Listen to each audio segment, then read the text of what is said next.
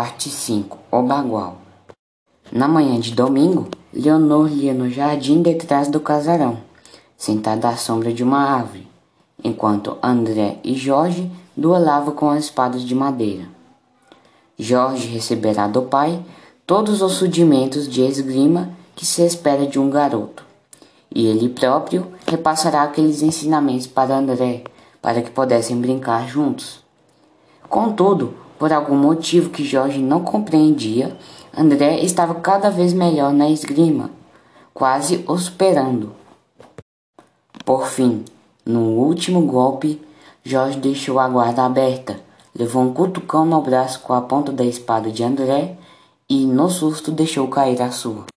Como é possível você ser melhor que eu? Se fui eu que te ensinei tudo o que você sabe? protestou Jorge. Ué, não é culpa minha que você abriu a guarda. Vocês precisam ser tão barulhentos? reclamou Leonor debaixo da árvore. Mas os três foram distraídos por um chaureio. Moleque, moleque!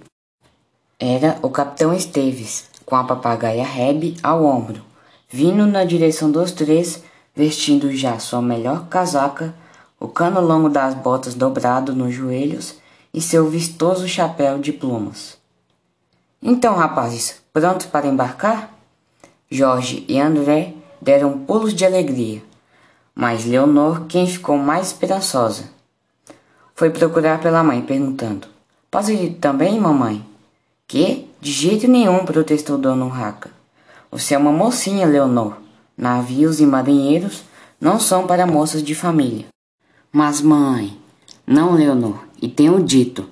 É claro que tenho plena confiança no capitão Esteves, mas não quero que você fique se acostumando com essa ideia de subir e descer de navios o tempo todo.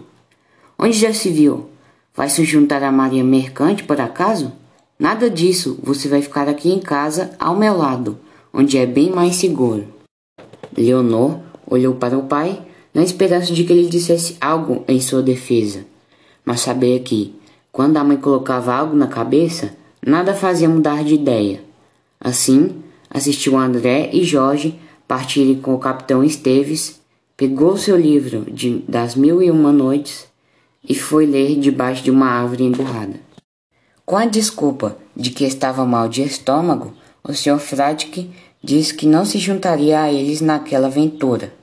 Então, Jorge e André subiram na charrete do capitão, cruzando outra vez a Ilha Grande, até o engenho de açúcar no lado sul. Ali entraram no bote e remaram até o navio, ancorando no meio da enseada. Conforme se aproximavam, os garotos ficaram impressionados com a figura de proa do navio, presa debaixo do mastro de traquete. Um cavalo de aspecto furioso, com as duas patas dianteiras projetadas à frente, como se pego no ato de um salto ou de dar patadas.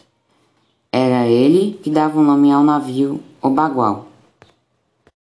O que é um bagual? perguntou André. É como os guaranis chamam um cavalo selvagem, explicou o capitão, quando é muito bravo e arisco. O bagual era um bergantim com dois mastros de velas quadradas, cesto de gávea e uma vela latina no mastro de ré. Além da escultura do cavalo bagual na proa, as janelas da cabine do capitão, no castelo de polpa, tinham vidros e entalhes barrocos no braço que sustentava a lanterna da polpa. Assim que atracaram o bote e puseram os pés no convés, foram recebidos pelo contramestre, o velho João Chang. Era um marinheiro de pele queimada pelo sol e largos brincos nas orelhas com uma cicatriz no lado esquerdo do rosto, adquirida em sua Macau de origem.